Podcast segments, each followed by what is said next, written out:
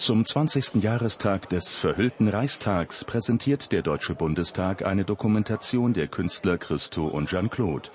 Rund 400 Exponate werden dem Bundestag als Dauerleihgabe für 20 Jahre kostenlos von dem Unternehmer Lars Windhorst zur Verfügung gestellt. Darunter Originalteile, Modelle, Dokumente, Fotos und Skizzen. Bundestagspräsident Norbert Lammert erinnert bei der Eröffnung an die Intention von Christo und seiner 2009 verstorbenen Ehefrau Jean-Claude. Unsere Kunst steht nicht für immer da. Niemand kann sie kaufen, niemand kann sie besitzen. Nur die Erinnerung bleibt. Wir haben heute das Privileg, dass für alle diejenigen, die dabei waren, es jetzt eine dauerhafte Stütze der Erinnerung gibt, die die Faszination dieser 14 Tage im Gedächtnis besonders lebendig äh, hält. Und alle diejenigen, die sich natürlich längst bedauern, dass sie damals nicht dabei gewesen sind, bekommen durch diese Ausstellung zum ersten Mal, glaube ich, so etwas wie einen beinahe authentischen Eindruck von dem, was damals hier in Berlin stattgefunden hat.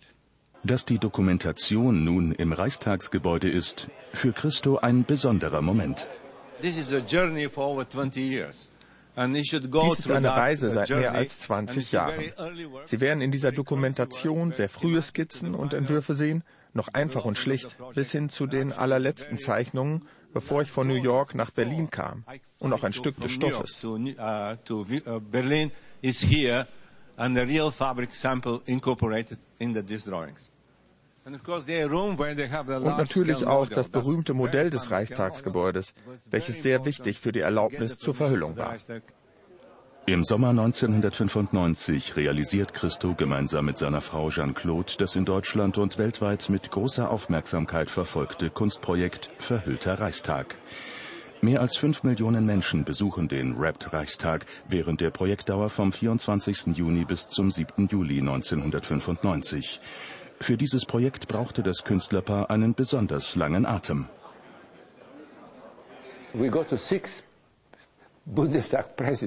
Wir gingen zu uh, sechs uh, Bundestagspräsidenten. Wir gingen zu Dr. Carstens, Herrn Stücklen, zu Herrn uh, Jenninger, Frau Süßmuth und natürlich nicht zu vergessen Frau Renger. Die Umsetzung benötigt viel Überzeugungsarbeit.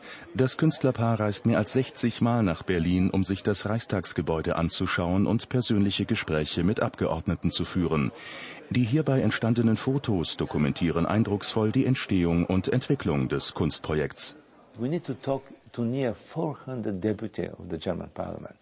Wir mussten mit fast 400 Abgeordneten des deutschen Parlaments sprechen. Teilweise hatten wir nur 15 Minuten Zeit, manchmal etwas mehr. Viele von ihnen sprachen auch kein Englisch, sodass wir einen Übersetzer brauchten. Wir hatten nur drei Dinge zu sagen. Erstens, Jean-Claude war es sehr wichtig zu sagen, dass wir Kunst schaffen, die optisch belebend, ansprechend und schön sein wird. Proportionen und Farbe, reine Ästhetik. Proportion, color, movement, relation, all these things, visual, pure aesthetic.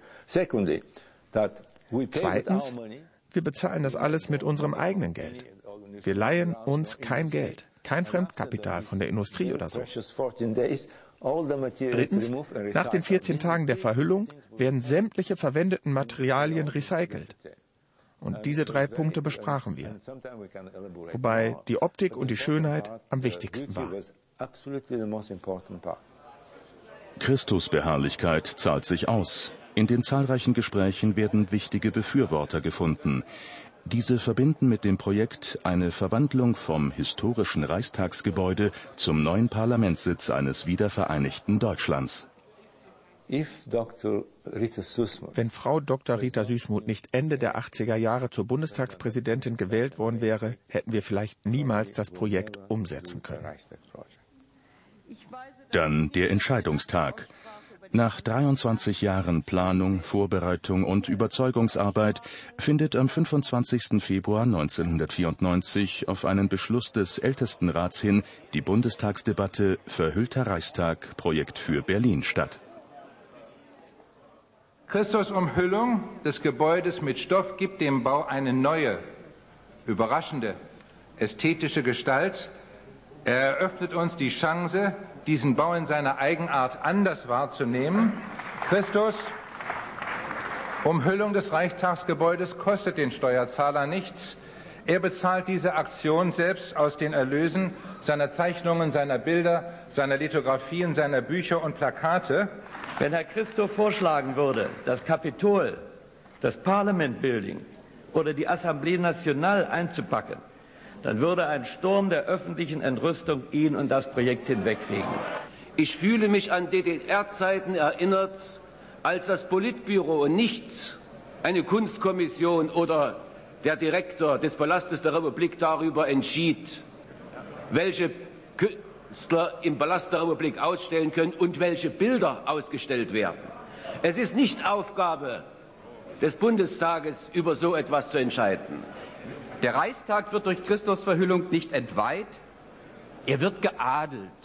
So merkwürdig das für ein Haus der Demokratie auch klingen mag. Nachdem diese Debatte jetzt notwendig geworden ist, sollten wir entscheiden.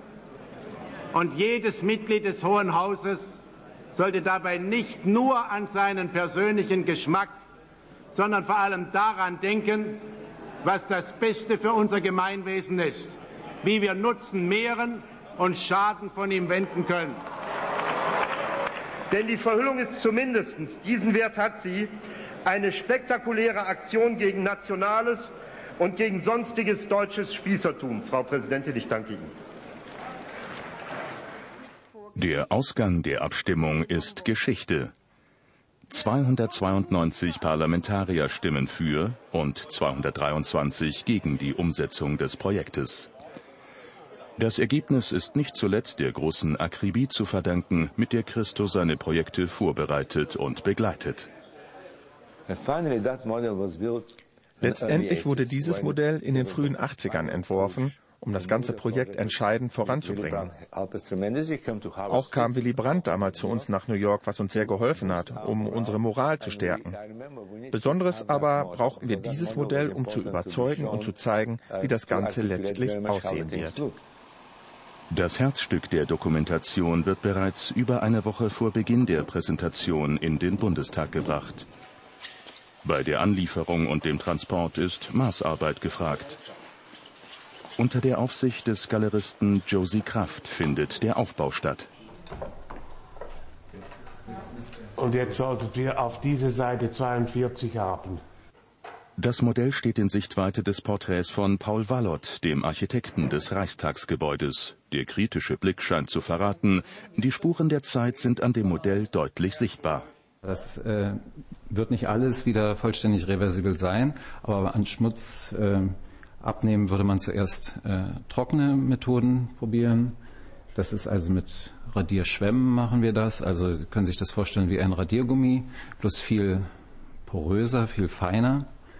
Äh, oder Radiermehlen. Mit, mit solchen Methoden kann man versuchen, einige von den Verschmutzungen zu reduzieren. Die Dokumentation gibt mit ihren Werken einen chronologischen und detailreichen Überblick über die Reichstagsverhüllung. Zehn Firmen in Deutschland sind im Vorfeld damit beschäftigt, die verschiedenen Materialien nach dem Entwurf der Ingenieure herzustellen. 100.000 Quadratmeter dickes Polypropylengewebe mit einer aluminiumbeschichteten Oberfläche und 15.600 Meter Spezialseil werden für die Verhüllung benötigt. Eine Mannschaft aus 90 Gewerbekletterern und 120 Montagearbeitern vollendet schließlich die Verhüllung. Details, die sich erst durch die Dokumentation erschließen. Jedes unserer Projekte hat eine lange Anbahnungsphase, in der die eigentliche Arbeit noch gar nicht existiert.